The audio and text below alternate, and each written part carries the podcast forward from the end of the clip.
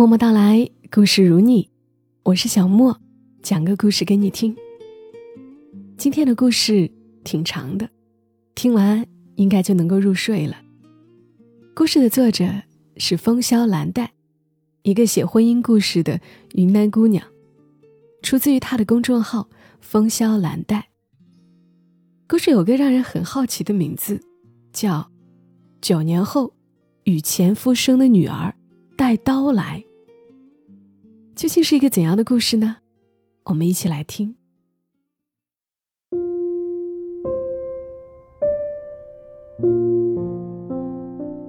故事的主人公叫李月。下午两点，李月站在高铁站的出口，等女儿西西。手机一直无法接通，李月焦急万分，不知道那孩子是存心还是故意。昨晚还提醒他给手机充好电的，今天却关了机。对于女儿突如其来的造访，李月几乎毫无准备。她既开心又担心，他们母女将近九年没见了，不知道她长成什么样了。之前和前夫电话里聊过，前夫说女儿正在青春期，什么事情都不愿意说。很叛逆，结交了一群闲散朋友。决定去找李月之前，他跟他爸爸说不想读书了，想自己一个人闯荡世界。前夫说，趁暑假让他去你那儿散散心也好。年纪小小就想闯荡世界，这丫头心可真野。李月思潮起伏。猛然发现石柱后面露出了半张小而白的脸，像一只好奇的雏鸟，正朝着窗外探头探脑。西西，李月飞奔过去，张开双臂，还未拥抱，眼泪先流了一路。这孩子瘦高，眼睛出奇的大，漂亮的巴掌脸，利落的短发。西西受惊的后退，轻而易举避开李月的手，口中嚼着口香糖，面无表情的射出刀来。你怎么这么老啦？李月的笑容瞬间凝固，像被人迎头浇了一盆冰水。岁月啊，真是无声又无情。西西继续句句带刀，这里怎么到处都是山？这里的人都瘦了吧唧的，没得吃吗？又瘦又黑。你瞧那位大婶，看上去像个老奶奶。云贵高原的山水大川，被他寥寥数语贬得一无是处。李月不怪他，孩子一直生活在平原地区。他挤出笑：“咱们先不说这个啦，饿了吧？走，妈带你先去吃点东西。”母女俩去吃米线，西西吃不惯，筷子在碗里来回翻转着，米线一根一根的往嘴里送。回家路过超市，李月买了两包速冻水饺，西西跟在后面一言不发。看到李月拿了一罐牛奶味棒棒糖，西西粗暴的一把抢过来塞回货架，讥讽道。小孩儿才吃这种玩意儿。李月还记得，西西从小就喜欢这种棒棒糖，那时候他才长到他的腰部，小脸还胖嘟嘟的。可对于孩子来说，他记得那些点滴过往，又怎么样？这个做妈妈的还不是头也不回的抛下了他？出租屋在一楼，光线不足。西西站在门口，一脸嫌弃：“这怎么住人啊？”这些年，西西跟着父亲生活，还算无忧。当年李月离开时，他们已在县城买了一套房。前夫运气还不错，在附近矿山找到了统计的工作，不用下井，每个月几千块工资足够应付生活。这也难怪。西西看到自己的出租屋，便露出鄙夷。这怎么就不能住人了？旁边这个卧室我已经收拾出来了。李月将他拉进屋，抬眼一看墙上的挂钟，快速交代：“我去接妹妹放学，你要是饿就先煮几个饺子吃。我看你刚刚也没吃几口。”等等，西西愣住，自己何时多了一个妹妹？可是待他反应过来，李月已关上了门。去往幼儿园的路上，李月一路疾行，一路思潮暗涌。这是多年来西西第一次主动联系他。他还记得刚走的那两年，几乎不敢打电话回去。西西一听到他的声音，就会哭着喊着找妈妈。他听了肝肠寸断。后来西西长大了，却不肯接电话了。因为对女儿心怀愧疚，李月每逢换季时，都会给西西寄去衣物。几次之后，前夫回话，让她别寄了。西西将他寄去的衣物全部剪烂了。他知道，女儿是恨上他了。现在，女儿终于肯来见他，从中原腹地一路千里迢迢的。来寻他，这是一个好开始，他发自肺腑的高兴。可是，突如其来多了一个妹妹，西西能接受这更深层次的背叛吗？自打二女儿圆圆出生，李月便时常跟圆圆讲：“你还有一个亲姐姐，她在很远的地方上学，以后你会见到她。”五岁的小孩不明白为什么妈妈一说到姐姐总会流眼泪，但是妈妈每次流泪都会紧紧抱住她。他喜欢妈妈的怀抱。与圆圆简单直接的接纳不同，当西西看着眼前眉目与自己七分相似的妹妹，心绪是复杂的，有对血缘的好奇，也有潜意识的抗拒。好在不多时，因为圆圆天真可爱的童言稚语，姐妹俩很快亲密无间。晚上，陪圆圆睡熟，西西走出房间，看到李月在厨房忙碌，洗薄荷叶、摘葱、刮姜、剥蒜、切辣椒，琐碎又细致。李月经营着一间几平米的早餐店。早上四点多就要起来准备，点煤炉、熬汤、支大伞、摆桌椅。别人家请小工可以从早做到晚，他一个人只能做到中午。下午洗一大堆碗筷，晚上一边带孩子一边准备第二天要用的配菜和调料。这样起早贪黑，赚的都是辛苦钱。好在街坊邻居帮衬。日子还算过得下去。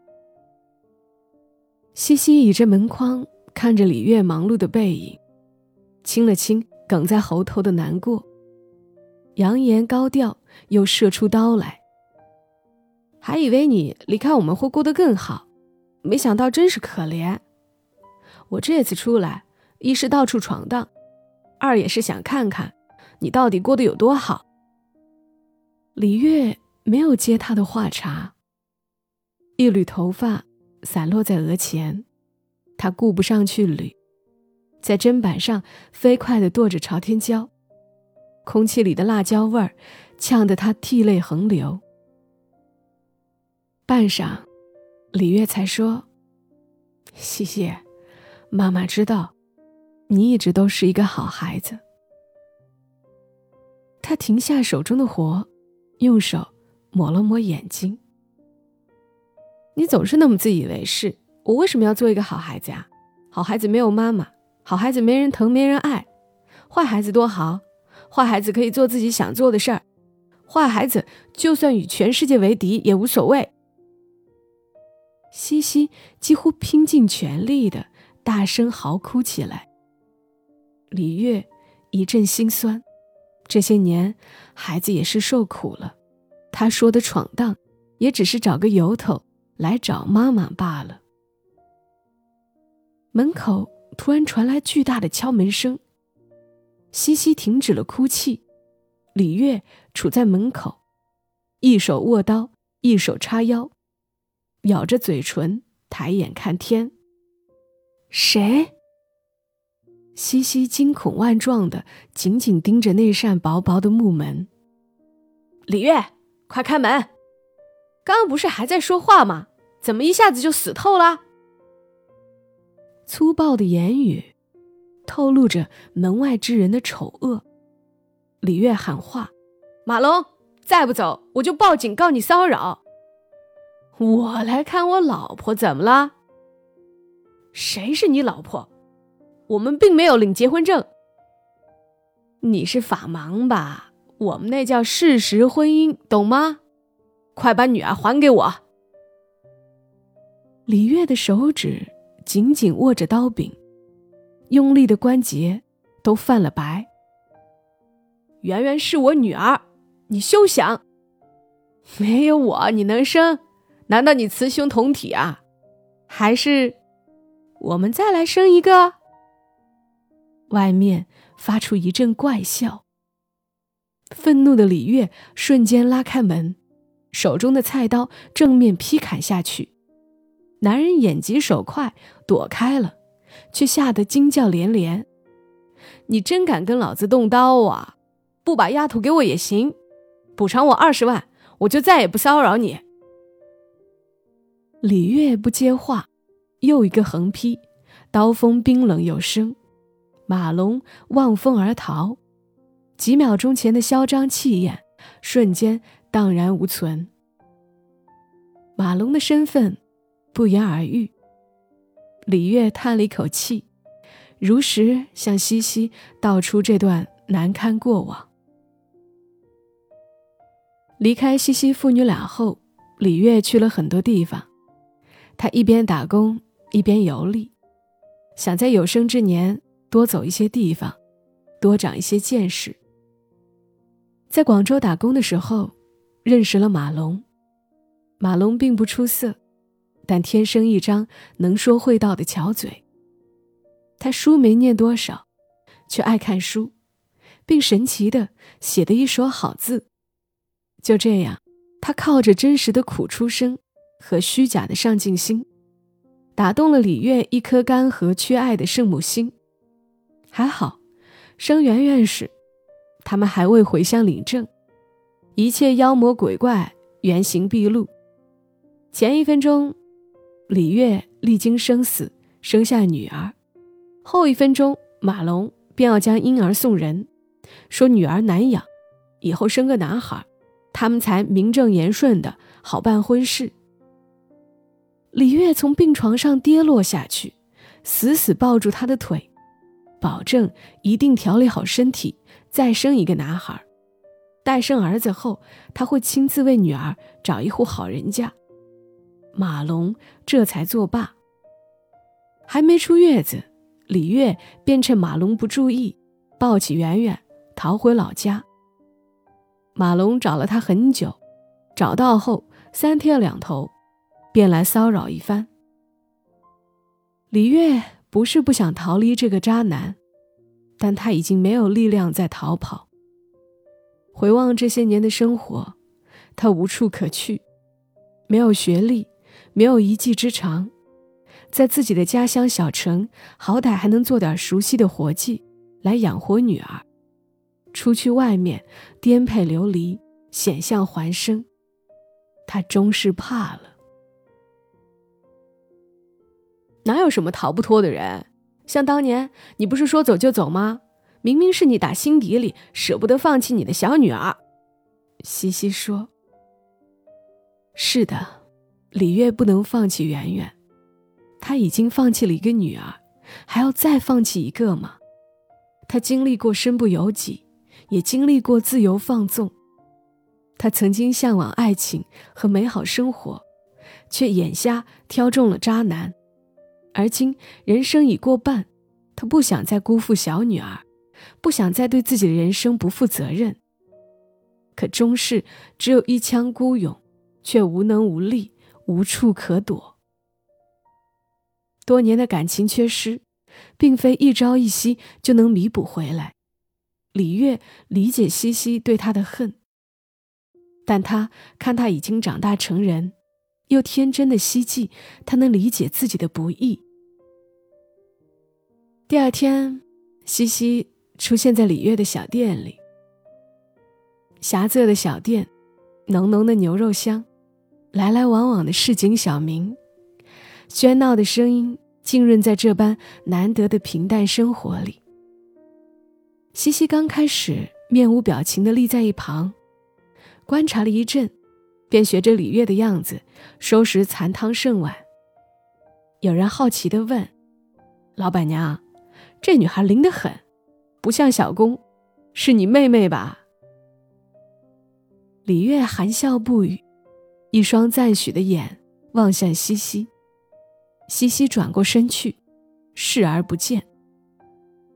中午收档。母女俩一起搞卫生，李月一边洗碗一边试探的问：“西西，你愿意和妈妈一起生活吗？”“得到的是冷冷的回答。“哎，也是，你该回去好好学习，明年争取考个大学。或者你想学什么技术，有没有学历都行，关键是你得学。女孩子啊。”要有一技傍身，要能自立自强，将来去到哪里都不怕。可别像妈妈。李月说：“别跟我讲什么大道理，你多少年没管过我了，现在也没必要摆出好妈妈的样子来。”西西将洗碗布用力扔进一池污水中，头也不回的走了。一晃半月过去。西西仍旧没有要走的意思。李月问他什么时候回去，他都用沉默回应。倒是两姐妹感情越来越好，圆圆什么事情都要和姐姐分享，姐姐对着李月是尖刻的倔强，到了妹妹眼前就转化成似水的温柔。那天晚上，母女三人散步归来，李月。一眼看到暗藏在树下的黑影，她一把推开西西，大声喊：“快带圆圆进屋，锁好门窗，不要管外面发生什么，保护好妹妹。”男人的拳头挥舞过来，李月奋力抵抗，奈何男女力气悬殊，顷刻间便只有挨打的份。马龙一边打一边骂：“要么给钱！”要么把女儿交出来。几分钟后，远处的街上传来警车的呜鸣声。西西打开窗户喊：“殴打他人，你已触犯刑法，不怕蹲监狱的话，有种你别跑。”马龙啐了一声，一溜烟儿跑了。西西仍在后面喊：“我已经报警，你已经有案底了，现在满城都有监控。”如果你下次还敢来，我就不信警察抓不到你。李月步履蹒跚的推门进来，西西原想上前搀扶，刚伸出手，又缩了回来。他看到李月披头散发，嘴角带着血，朝着他笑。李月笑这个勇敢聪慧的女儿，让自己多年来恐惧不安的内心突然。被欣慰填满了。西西这么勇敢，将来必定不会被人欺负了。有什么好笑的？被人揍成猪头还很自豪吗？用这种窝囊的方式保护你爱的小女儿？李月喘着气，还是笑。他靠在墙边，心下已是安然。而西西却在第二天一早。带着圆圆偷偷走了。他计划好了，他一定要干一件大事，让抛弃他的母亲后悔当年的选择。临近中午，西西才打电话给李月：“我把圆圆带走了，反正她跟着你，只会让你被男人威胁。放心，她是我妹，我会好好待她。李月的世界瞬间天崩地裂，慌乱中，他冲进公安局报了警。未成年的大女儿与母亲闹矛盾，带着妹妹离家出走了。警方十分重视，很快忙成一团。李月无助地坐在椅子上，有女警端着水杯过来，柔声劝慰，希望找出问题症结，找到孩子，劝其回家。李月的嘴唇不由自主地哆嗦起来，这是他第一次。跟人讲起这个不愿回首的故事，那是二十年前了。那一年，李月十五岁，刚刚初中毕业，家在山村，条件不好，父母相继离世。他和几个女孩，跟着两个出过远门的阿姨，踏上了外出打工的路。他们坐了客车，又上了绿皮火车。穿过了熟悉的崇山峻岭，见到了一望无际的平原。最后，他们像坠落的星星，散落在陌生的平原村寨里。他们都还是十几岁的孩子，却被当成了物品，卖了。三十多岁还没成家的前夫，看中了李月，具体花了多少钱，李月没有问过。前夫也不曾说起，但李月知道，那个年代因为贫穷才娶不上老婆的人家，为了买个媳妇儿，定是倾家荡产了。刚开始，李月无时无刻不在寻找逃跑的机会，直到有一次，前夫带她在村里闲逛，他看到村口大树底下有一个瘫坐在地上的女人。好奇的说了一句：“这女人真可怜。”木讷的前夫挠着头接过他的话茬说：“这是前几年张家买来的媳妇儿，不听话，老想着跑。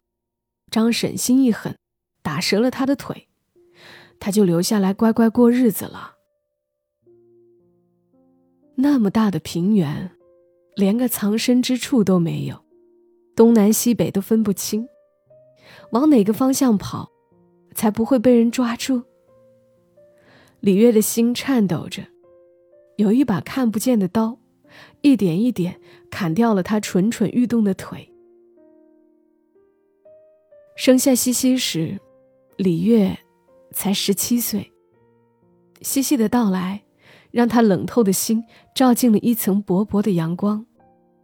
好在前夫待他不错，话虽不多，苦活累活从未让他做过。他没有再怀上孩子，前夫也没有逼他。就这样，日复一日的煎熬中，借着女儿带来的那一点点暖，李月认命了。日子波澜不惊地朝前走着。西西九岁那年，李月不过二十六七。那时资讯越来越发达，看多了电影电视，李月原本死水一潭的心，突然活泛了。他要走。前夫知道对不住他，最终答应放他走，只求他能够留下女儿。李月心里虽然放不下女儿，可是无价的自由和外面的世界，更深的吸引了他。于是，他选择了为自己活一把。而当年的一己之私，终成为伤害无辜女儿的利刃。警察在高铁站将西西和圆圆拦下了。自收到消息起，李月一直站在公安局的院子里等。他内心慌乱，不知道该如何面对西西。不可否认，她是一个自私的母亲，但西西是他身上掉下来的肉，他曾全心全意陪伴他九年。西西也是他一辈子的愧疚和心结。闪着红色光芒的警车，悄然驶进院中，车门打开。西西抱着圆圆，缓慢的从后排下来。李月千恩万谢的别过警察，一左一右牵着两个女儿回了家。半夜，西西走进李月的房间，默默的钻进了李月的被窝，怯怯的开口：“妈妈，我想摸摸你的肚皮。”眼泪灌进耳朵，李月背过身去，抑制不住的哭泣。小时候，西西娇气，李月也由着她。她喜欢摸妈妈的肚皮，睡觉前要摸摸，半夜醒来也要摸摸。李月笑她不知羞，她却常常一边往妈妈怀里钻，一边调皮的多捏几下。那时候。他们相依为命，小小的女儿，懦弱的母亲，他们就是彼此的全世界。西西从后面抱住他说：“妈，今天我才从那个警察阿姨口中知道你和爸爸的故事，请您别恨我爸。你走后，他一个人拉扯我长大，跟我一天说不到三句话。”对着你的照片，却能说个没完。他说对不住你，也希望你过得好。我以前不明白为什么，好端端的家，你说抛弃就抛弃，那么冷血，那么无情。直到今天，我才终于明白，你本就不该对我们有情的。李月泪流满面。妈，也请你原谅我，我只是想找个借口来看你，我太想你了，妈。现在我知道错了，你能原谅我吗？还有，可不可以把对妹妹的爱分一点点给我，妈？我真的真的好想你，李月。转身抱住西西，放声痛哭。她哭得肆意，哭得畅快，像是要把这一生的苦难都哭完，把这一生的委屈都流尽。其实一切都还可以重新开始的。人生虽不可重来，可幸福已在身边，尚待开启。最后，李月下定决心。柔声说道：“西西，我们离开这里，重新开始吧。我们去昆明，那个四季如春、繁花盛开的城市。你回去好好读书，咱们努力一年，考一个昆明的大学。妈妈和圆圆在昆明等你，好吗？好，我答应你，我一定能做到。”西西郑重点头，许下承诺。李月再次抱住西西，拉着西西的手，放在自己柔软的、松弛的、被岁月和脂肪包裹了的肚皮上。西西的手先是缓慢的，像水流一样轻抚，然后便贪婪的摩挲起来，最后，他的拇指和食指。调皮的粘在一起，轻轻的掀起一层软肉，母女俩不约而同的大笑起来，又怕吵醒一旁在美梦中熟睡的圆圆，遂又把声音放低。他们在笑与泪中和解，也在笑与泪中看到了悲欢生活里的新希望。黑夜中。有月光透进来，光芒如炬，似白昼中的太阳。母女三人浸于温暖之中，终于酣然入梦。